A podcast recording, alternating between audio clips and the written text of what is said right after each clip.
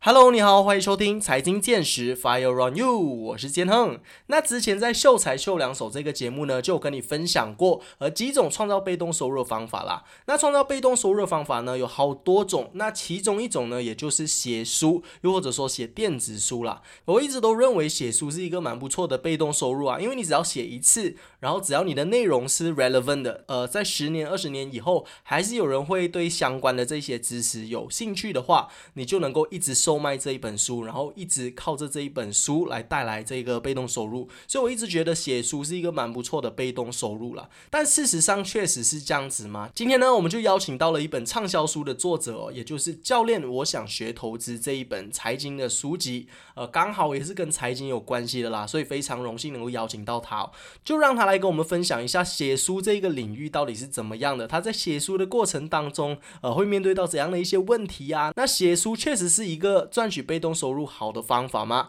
我们马上有请今天的嘉宾 Sammy Go，欢迎。Hello，大家好。Hello，Hello，Sammy 你好。呃，可不可以请 Sammy 跟听众朋友们先打声招呼，然后来一个简单的自我介绍啊？OK，Hello，、听众朋友，大家好，我是 Sammy。那我本身是会议金融的教育机构的创办人之一。那当然，我在这个领域其实已经有十一年了。OK，、嗯可是呢，我是在大学期间开始接触这投资领域。当然嗯，我在大学期间，其实我本身是一名运动员，然后读的是运动科系，是完全没有任何金融背景的啊，只是嗯突然间一个跳脱，呃，来到了这一个金融领域了。嗯，I see I see。因为其实为什么今天我会邀请到 Sammy 来到我们的频道跟大家做分享哦，其实是因为我有认识到，就是知道他有写这一本书叫做《教练我想学投资》，所以今天是邀请他以这位书本的作者的身份来跟我们分享一下他写书的这一些心得啦。那在我们开始今天的主题之前哦，其实我蛮好奇的一点就是，为什么你会叫 Sammy，但是你的英文名叫做 Simi？其实我刚刚有跟呃 Sammy 小聊一下哦，就是说他其实之前有换过几次名字，然后我觉得他的中文名字也非常的特别哦，可不可以跟大家就是大概的讲解一下你的名字的情况啊？其其实呢，当我们在创办这这个 Value Ambition 的时候，我们我们在早期的时候其实有重组过公司的。当然，对于可能别人来说，哎，重组过公司是不是说你们之前有卷款走人还是怎么样？但对我们来说，就是既然我们想要重新开始新的一个环境，那那我们就好好的去。呃，会可能说要说迷信也不是啊，就是说希望可以从中又一个新的开始，新的一个身份。那我就去跟我的伙伴们一起也去做了一些，可能是在啊、在这个名字方面的这样去观察，到底是否这个名字适合。可是过后就看，哎，原来名字并现之前的名字并不适合我啊，所以就开始呢就啊、来了这一个叫做 CME S I M M I。但啊是呢，其实一开始我对于这个 S I M M I 要要读 C M，我是很难去接受的。呃，所以其实我就给了自己一个比较靠近可能郑秀文的名字 Sammy，这个就是 自己去读了，就是叫 Sammy 啊，所以其实就能够让其他人就是哎也同样用 Sammy 来去称呼。可是久而久之，其实我自己也能够接受，哎，其实你不管叫 Sammy 还是叫 Simi 都一样，我都是 OK 了，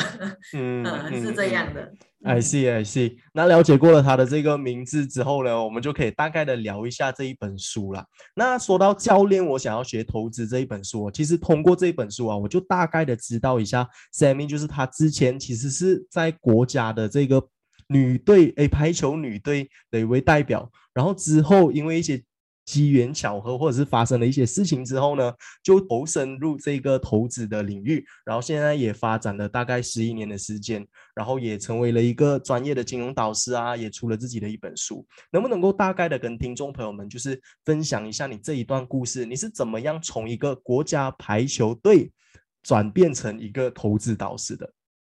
OK，那其实这一个要说到的是在二零零八年了，在二零零八年的时候呢，我在打球的这一个这那一段时间呢，那我的膝盖韧带受伤，所以是需要去开刀的。坦白说，我在这一个读书时期，完全也没有任何的这一些理财的意识。就也因为这一个韧带受伤，那我以为诶韧带受伤就只是去呃会好的，但是没有想到，哎，原来韧带受伤，那它已经是断了，那你需要去动手术。那一动手术，在二零零八年的时候，只是动这一个把它接回去，就已经是需要整十多千马币。所以，所以当时我就想，哇，原来如果我以后可能不再是一名运动员了，我运运运动员的生涯其实是很短暂的。可能我大学毕业以后，我就不会是在做在运动员，那可能会是全职，就是在呃教书或者是其他方面。所以在这样的情况下，我就想，哎，如果我教书，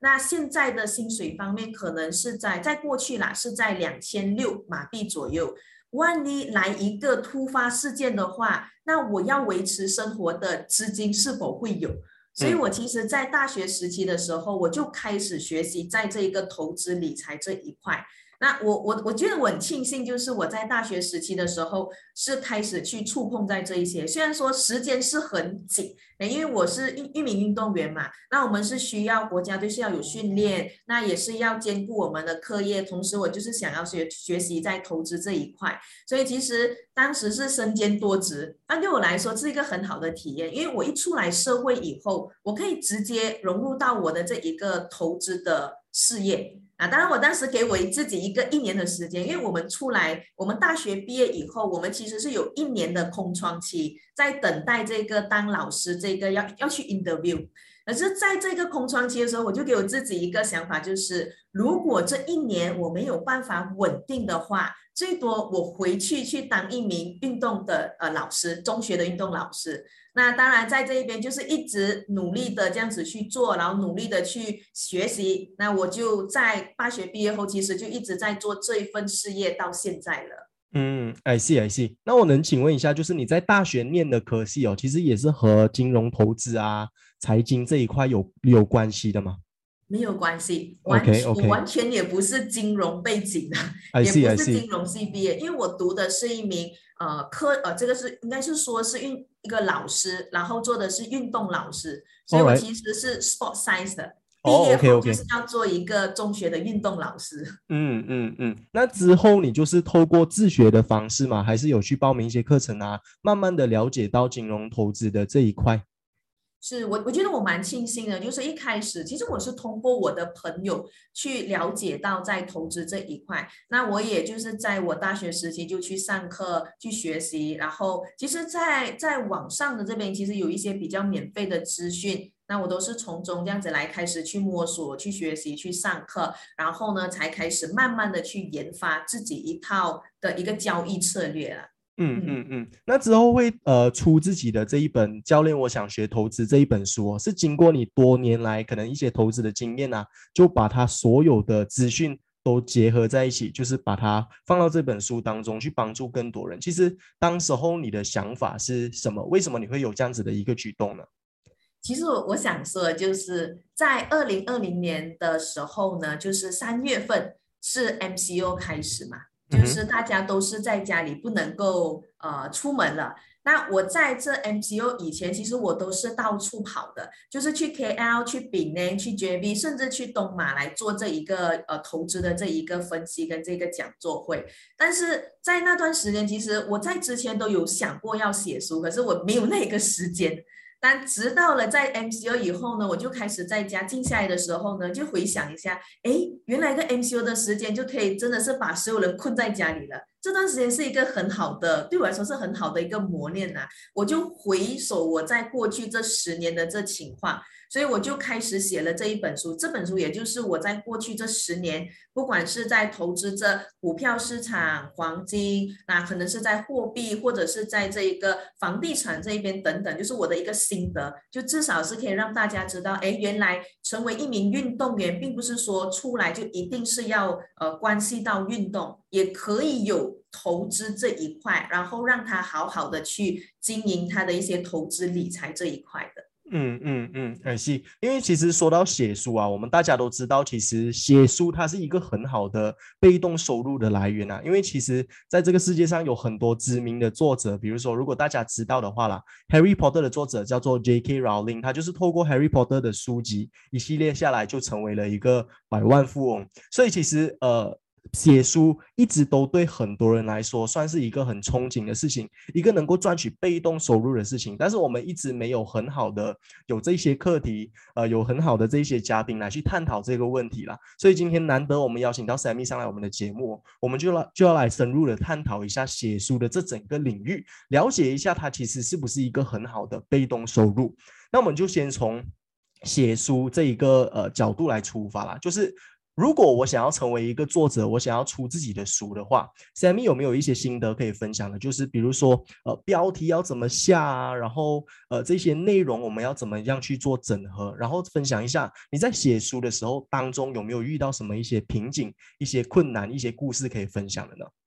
？OK，我们先我们先说这一个标题吧。教练，我想学投资。教练，我想学投资这一边呢，其实也就是我们跟我的这些小伙伴们，就是一起来讨论。那在这讨论的过程当中，书名是一个最难去执行，或者是最难下定呃下一个名字下来。因为当我们讲投资的话，你要怎么样让人家一开始就会对于你这一本书想要把它拿上来？来开来看，其实是在书名这一块。那在书名这一块的话，如果我们一说投资的话，其实坦白说，市面上有很多的这一些投资的专家，然后书本这些等等。那你的这一本书也未必会给人家拿起来看。那对于我来说，当时我就看，哎，我小伙我的小伙伴呢，他就开始就就通过看我这一边，就想一想，哎，你是一名运动员嘛？那你说一名运动员，然后你又开始就是写了一本，就是没有关系到运动，反而是关系到投资理财的，那倒不如在这一边的标题就是教练，我想学投资。那这个标题在这边，教练，我想学投资，同时呢，在这一个封页也不会是一个很专业的人的一个照片，反而是一名在打排球的一个女将。啊，所以其实我们要带出来的一个，就是让人家看到，原来你没有这一些金融背景，你没有任何金融知识，你也可以通过你自己的努力来去赚钱。所以这一个标题的下下来的时候呢，我们就是通过这样的方式来让读者去了解的。那当然，你呃，你问我就是这一。这一本书，我的这个出发点是以可能是为了要赚钱来开始吗？坦白说，其实我我并一开始的时候呢，并不是想要通过书本来去赚钱的，因为我在这过去有跟很多的学员去接触，然后发现到他们对于在投资这一块，要么不是被呃被骗，不然就是可能在当中呢是对于投资这边有很多的一些小细节不了解。啊，所以可能很多时候呢，就掉进了一些市场啊，一些比较有心人士给予的一些坑啊，所以我希望就是通过这一边，让我的这些学员可以更加的了解真正的一个投资到底要怎么样去做，而开始写这一本书的。嗯哼，嗯，那说到刚刚那个标题怎么笑，其实我真的觉得这个标题是非常的巧妙啦，就是有一语双关的这一种感觉，因为你说到教练，其实很多人会。第一个想到的教练就是体育的教练啊，像刚刚你有提到的女排教练、排球教练。但是现在很多的这些导师开始出来啊，金融导师，我们也会称呼他们叫做教练。所以其实教练，我想学投资这一块，它就是一个很吸睛，然后很有代表性的一个东西，也同时代表作者这这个人本身啦。那我们都知道，就是在书局当中啊，这一些比较好卖的 bestseller 的书，大部分都是来自于一些财经的课题呀，不然就是。一些自我提升的课题，所以茫茫的书海当中啊，每个人的封面都是呃教你如何赚大钱啊，教你怎么样提高被动收入啊。突然间看到一个女孩子呵呵 穿着是运动服，然后教你怎么样投资，哎，突然间就会有这一种被吸引到的感觉。所以我觉得。这个在当中是非常的巧妙的啦。那说到你在写书的过程当中啊，其实有没有遇到一些困难呐？又或者说一些挑战是呃你一时之间没有办法克服的？那当时候你又是怎么样呃度过这一这一这一段时间的呢？哇，那那的确是有的，因为这一这一本书呢，其实就是讲述着我过去十年的这个投资经验。那在十年当中，当然也会有时候就看哎。这一年到底是发生了什么事情，在做些什么事情，我都是在回想着过去。那有时候人的记忆是有限的，我唯一能够回想过去的方式，哎，可能就是通过这个社交媒体，那 Facebook 啊，来去从以前来去看到现在。因为我从这边看以后，我就哎。原来在这一边，我在这时间点我忘记了这一个回忆，然后就尽可能的把这一些给整理好。那所以，我当时就是在这十年的经验呢，我就是把它一个一个的方式来去。一开始的时候，就是可能先想到要投资，但是一想要投资的时候，就也不可能就马上进入在投资领域，需要的是通过带带出，是我从这一个大学时期，然后再慢慢一步一步来。因为读者其实，我认为他们可能更加想要知道的就是这一个转折点是怎么来，而不是说你可以赚多少钱。所以我会想要把这一个比较细腻的这一块呢，是让他们可以从中的去更加的去了解，所以我就只能够窝在这一个呃社交媒体飞出这一边来慢慢的看回去，哎，我过去到底是经历了什么？那甚至我的这一些动手术的照片也可以通过那一边哎拿下来啊，至少还有一个回忆在这一边。嗯嗯嗯，哎，是，就是可能因为你做投资这一块其实也长达，因为这本书是在去年的时候写的嘛，应该。所以大概是在 九年到十年之间的这个情况，所以其实当时候的那个转折点对你来说已经是很久远的一个事情了，所以要回想起来也是蛮辛苦的一件事情。嗯嗯嗯，了解到。那另外就是我想要再问的就是啊，现在这个写书的市场啊，能不能够有请就是 Sammy 给我们讲解一下？因为哦，就是如果想要学习理财投资这一块啊，其实现在在网上我们也有很多免费的资讯，尤其是呃 YouTube 的这些影片。片啊，尤其是谷歌上的这一些资料，文案的资料也有，影片的资料也有，都是免费的。甚至我们还是可以报名一些课程，网上的课程啊，线下的课程啊，都可以学习到这一些理财投资的资讯。为什么你认为书籍它还是一个很好的媒介来传达这些想要表达的资讯呢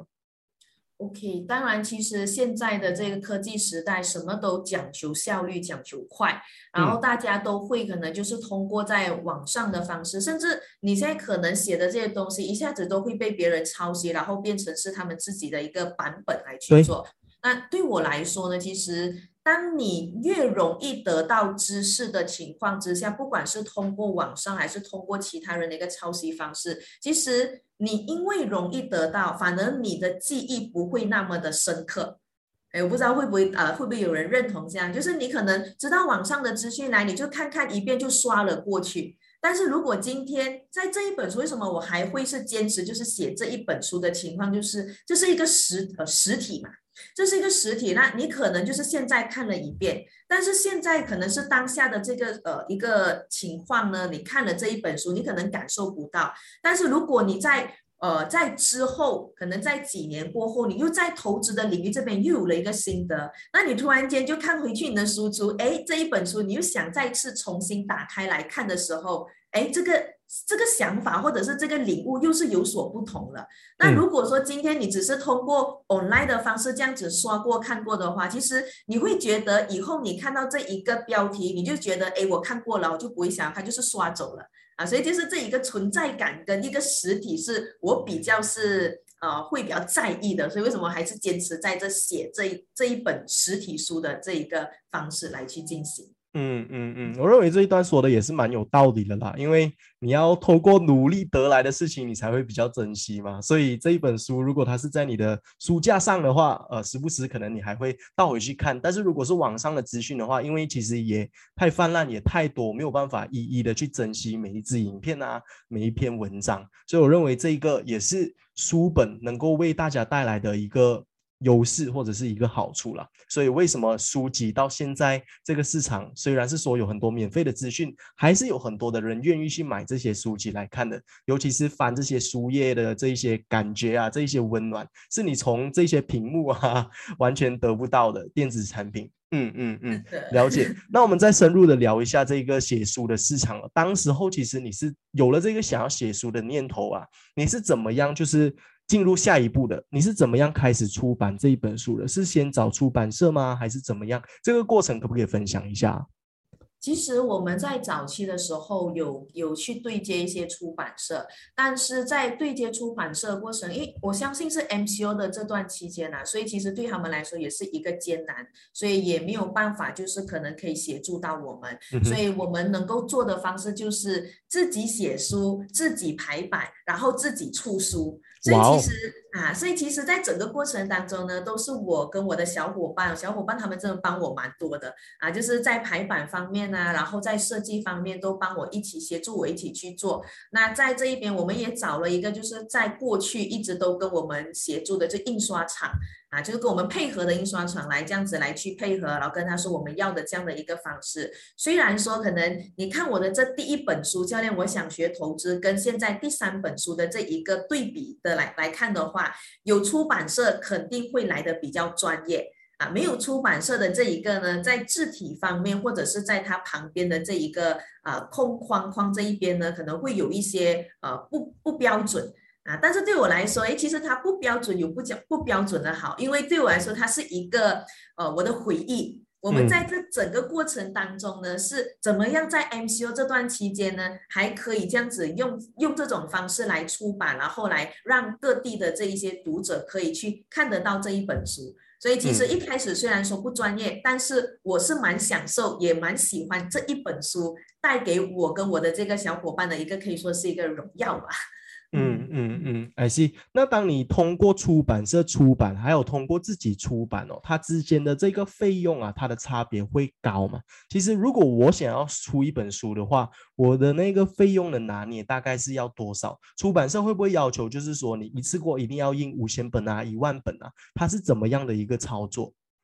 嗯，其实它不会限制你要多要出多少本，你可以可能就是来个一千本还是多少。当然，你越多本的话，你的这一个价格，你的 cost 成本呢会越来越少的。那对我们来说，其实我们的这一个市场的一些读者到底有多少？可能就是两千本是三千本，我觉得就是我们必我们本身的标准。我们自己的读者有多少，然后我们就印在这一个在这一个数目。所以如果说你你以这一个第一本书跟这个有出版社的这一个来去对比的话，第一本书的成本肯定来得更加的低。嗯哼。但是如果以出版社来去看的话，就取决于你要的这一个你的书本的 cover 是有多好。啊如果说要可能比较相对是比较硬的，那它当然成本就会在增加的，所以取决于你要的这一个书本的 quality 是多少来定这个价格的。嗯。I see, I see。那能不能够就是稍微的透露一下，就是你在印刷这一本书啊，比如说如果你印两千到三千本好了，它的这个基础的费用、成本的费用大概会有多高？那你又用多少的时间来把这一些钱赚回本，又或者说呃开始得到一些收益？OK，其实对我们来说呢，假如我们是两千本的情况下呢，坦白说，你其实在这一个呃十 percent 的一个情况之下呢，你都开始可以有一个啊，相当就是可以 cover，可以 break even 了。哦慢慢的，你就可以从中就看，哎，就是在一边你之后的这个。成本就其实就已经是被控制了，之后就是你的一个收益了。当然，前提是要有人买书本件。对，假如你今天印了以后，然后你没有去做推广。不过在这边，如果我们说还在推广方面的话，其实假如你只你还需要把这一些 online marketing 这一边来算在内的话，那就不可能只是在这么这么少的一个成本了。它可能会超过呃三十 percent 还是四十 percent 的这样一个情况，取决于你是用什么样的这个 marketing 的手法来去做这些推广。嗯。嗯嗯，I see。所以其实呃，总结来说啦，如果想要请问你这个问题的话，你认为说写书它是一个好的被动收入吗？你认为呃，就是这一些书它一定要是那一种很热销的才能够赚钱，还是说像你这种情况就出多好几本书，其实也能够维持生活，也是一种很好的收入？其实对我来说呢，写书其实我会我会写这这些书本的用意是纯粹真的是为了我的学业。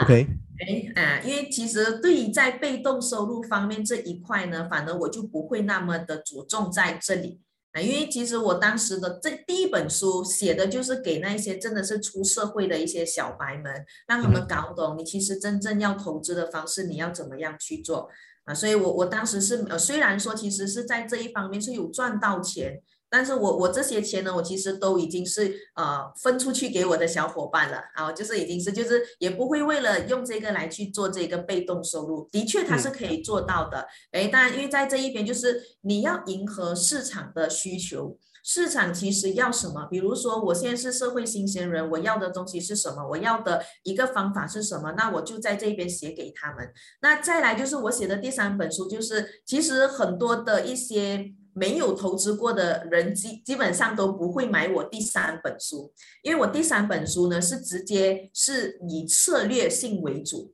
就是你可能在过去投资不赚钱的问呃问题在哪里，所以我在这一边第三本书呢是直接着重在这一个策略方面，那新手小白可能真的会看不懂的一个方式，所以其实我我的这一个听众或者是我的这些读者呢，可能他们都会比较占小数。啊，占这少数的这一块，但对我来说，如果今天以这个来说是被动收入的话，那我假如以它当成是被动收入，我可能是以钱为前提的话，那这时候我的出发点就可能比较偏离了。嗯，啊，所以，所以我其实会比较偏向于就是。今天我的学员在投资上有遇到什么问题，然后我再把它变成是一个可能是几个 chapter 的方式，然后最后就结合成一本书来去做。啊，这样的方式去做呢，是我也比较是喜欢的，同时哎，这个钱也自然而然就来。啊，所以这就是一个双双方的一个方式，可以让我就是从中受益的。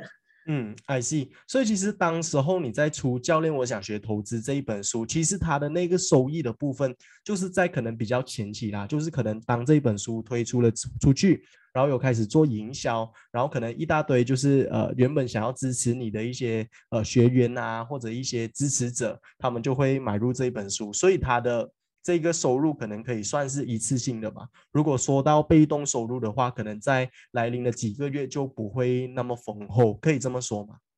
嗯，其实只要我一直都有在到处去分享，然后让更多的新学员认识我的话，那其实他都会直接把这几本书一起买走的。哦，OK OK。所以其实，在整个过程当中，就是你不能够就是完全不不曝光。你一定需要就是更多的曝光，然后我就在配合，我在到处，现在已经是可以到处去分享了。不管是在 KL 比内，我就到处去分享，然后还是有学员就看了，哎，听了就觉得不错，然后想要去买的话，那这个就是一一个一直不间断的一直在给予我们的一个另外的一些收入了啊，所以它其实一直在持续中的，只要你一直曝光度都有。那如果这里我再想要请问一下另外一个方面，就是另外一个角度来问这一个问题哦。如果以成本利润来看的话，其实你认为全职的写书人、全职的作者或者业余的作者，哪一个可能那个效应，就是收入的效益会比较高一些呢？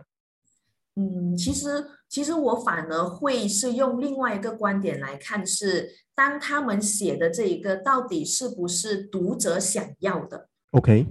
嗯，比如说，好像我们我们讲的就是 Harry Potter 嘛，那大家都喜欢看他的这一个呃这一本书，甚至都拍拍成电影这一方面，这这是大家都喜欢以这一个从小说这边变成是一个呃这一个电视的方一个影片的方式来去做，那这是他们喜欢去看的科幻片的这一块。那如果我们说好像是 Robert Kiyosaki 的话，那他在这一边是一个。让大家塑造成的一个就是我怎么样去这一边呃一个穷爸爸跟富爸爸的一个他们的一个思维，来让大家了解，其实你在投资方面又该怎么去做。其实我我反而认为就是，并不是你是全职还是你是业余，而是你所说你所写的这一边到底是不是读者要的。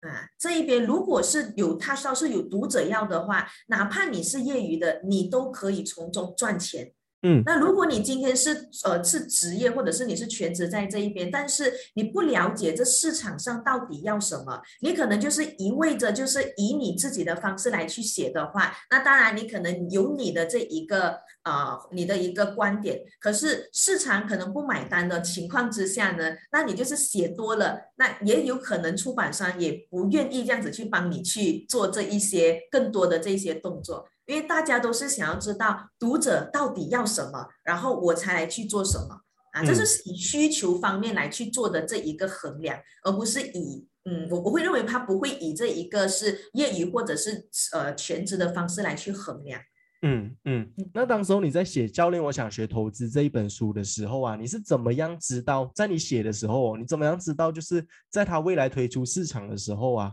呃，消费者或者读者会喜欢这样子的内容呢？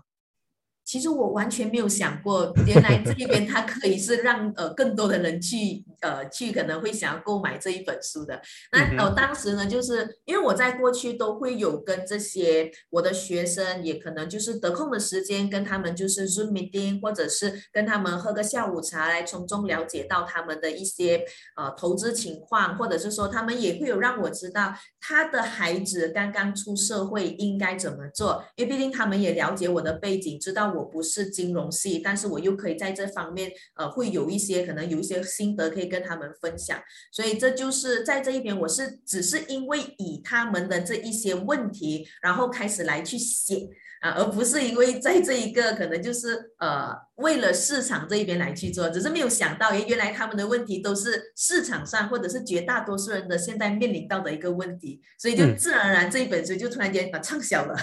哦，OK，OK，OK，我觉得应该是蛮有蛮大的帮助啦。因为其实很多人在刚踏出社会之后啊，第一个会面临到的问题就是在财务上。因为你我们都知道，就是现在的社会上有很多的月光族啊，就是有很多的年轻人，因为欲望太多，就是我们想要的东西太多，但是我们的薪水太少，没有办法去满足我们所有的这些欲望啊，所以就开始有这些财务上的困难，尤其是在学校又没有太过的在推崇就是财经教育的部分上啊，所以很多人都希望就是刚踏出社会的时候就有一个比较好的财务规划，然后就会开始想到投资啊，开始想到理。财这一部分，所以其实有一个很好的入门级的这一本书，在市场上的话，很多人都能够很快的学习，甚至上手在股票投资这一块了。所以我认为这一本书在市场上它是绝对有价值的。所以为什么它会变成畅销的一本书了？嗯嗯嗯，那。嗯，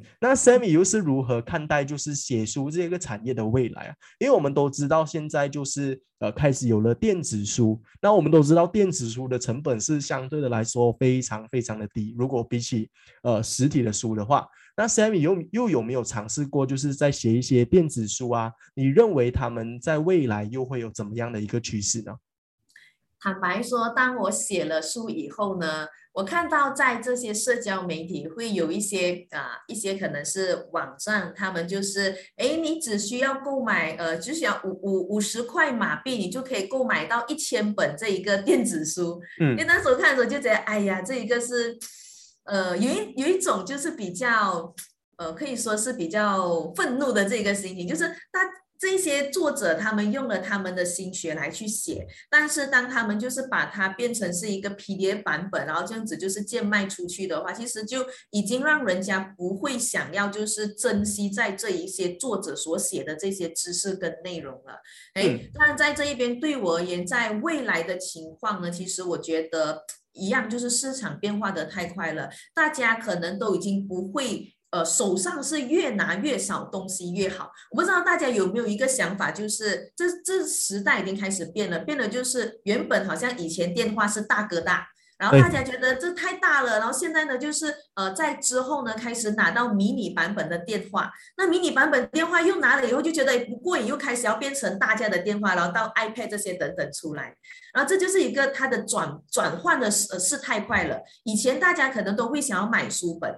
但是买书本了以后就觉得书本是一个重量，然后可能就会嗯很阻碍他们，然后开始就把它变成是一个电子版本，然后可能用 iPad 这样子来去看看它就好了。那我觉得这一方面呢是。呃，或许在未来它会被取代，在呃在写书这实体方面会被取代，但是我还是觉得更多的这一些读者，其实他们如果珍惜书本的话，或者是珍惜这作者的话，他们还是会购买他们的书本，而不会是买这一种盗版或者是电子版的这一些啊，这就是对一个作者的一个尊重啊。嗯嗯嗯，我觉得这一段说的也是非常有道理哦。因为不管什么事情啊，它其实都会有一个周期的。我相信在之后啊，可能就会有些人觉得说，哎呀，每天看这些电子产品哦，会伤害到我的眼睛，所以我还是看一些书籍会比较好，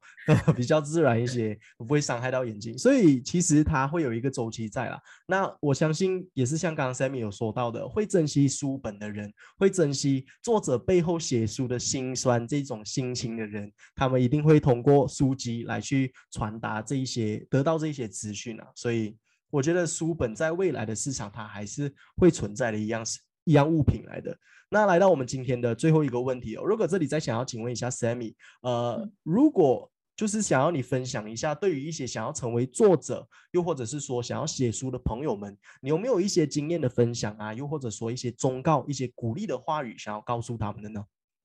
嗯，我是觉得主要就是以解决问题来去写一些书本。如果说你是在探讨这一些某些课题方面。因为其实更多的人可能在自己没有办法找到方方法的时候呢，那他们可能也会去逛一逛书局来看一看，哎，我到底可以从中来学习到或者是得到什么？当然有一些可能在艺术方面的话呢，那你也不可能只是在井底之蛙，要到处去走的。那你可能要能够出国了，你到处去看一看，这世界真的是不一样。因为可能我们现在只是局限在我们自己的一个范围，那这世界很广，你想要。给予更多的知识，那你必须要先看得到更多，然后才去做。那你在如果说你真的未来想要成为作者的话，那我我的建议就是好好的去把你的这一个人生领悟给写出来，同时把这些问题给解决方案这些给给带出来。那你会把你的这一本书写得越来越好，哪怕没有人买，那这也是你的一个。呃，心历路程，你的一个过程，可以自己未来在老的时候看回去，哎，这是我过去所面对的这一些问题。那这个你看回去的时候，你就觉得哇，这一个时间真是过得很快。这也是一样啊，我的这一本书就是，哎，不知不觉两年了。但是看回去的时候，我会发现到，哎，原来我当时的这一个解决问题是这样，但是我现在的解决问题好像不一样了啊。因为人生毕竟会成长，但这就是一个回忆，一个过程。嗯嗯嗯，我觉得就是呃，比如说。写书啊，它其实跟内容创作它是有很大的联系的。很多人可能会认为说，哎呀，我又不像这些金融导师有那么多的投资经验，我又不像 Robert Kiyosaki 这么样有穷爸爸、富爸爸的故事在里头，我不比别人好，我不比别人厉害，所以我就没有办法写自己的一本书出来。其实不是这样子去思考的，因为像刚刚 Sammy 有说到的，其实写书就是把你的心路历程把它记录下来，把它写出来。你要知道，很多人在这个。世界上，他跟你其实是处于同样的一个方向，甚至因为这本书在出版了以后，未来还是有人会购买的嘛。所以，只要有人会在你现现在处于的这个状态下，有你现在这样子的思维，其实你这一本书就能够和很多的读者产生共鸣啊。所以，我认为说，不要去太过的在意自己。适不适合，可不可以，有没有这个能力写书？与其是这样子的想法，不如你就把现在最真实的想法把它带出来吧。呃，就好像教练，我想学投资这一本书，其实就是通过他当时候的这个转变，把这一个故事非常精彩的写出来，这样子就能够引起很多人的共鸣啊。那么我们今天呃通过 Sammy 的分享，我相信大家都是对于写书啊，呃创作的这一方面有了很大的领悟，也了解了这一个市场，它其实能不能够带给我们一个好的。被动收入，它是不是一个呃能够赚取被动收入好的渠道了？那我们再次以一个掌声哦，就是感谢我们今天 V E 金融分析与培训导师 Sammy Go，谢谢。谢。OK，好的，那 Sammy 你还有没有什么其他的点想要再补充的吗？OK，我想说就是每一个人都有自己的故事，所以其实不要就是觉得自己很渺小。你的故事其实也是可以带给别人是有启发的，所以敢敢的做自己。如果你对于写书这边是你的兴趣的话，先做就是了，成不成功是之后的事情。嗯嗯嗯，呃，太励志了，我们感谢 Sammy，Thank you，谢谢。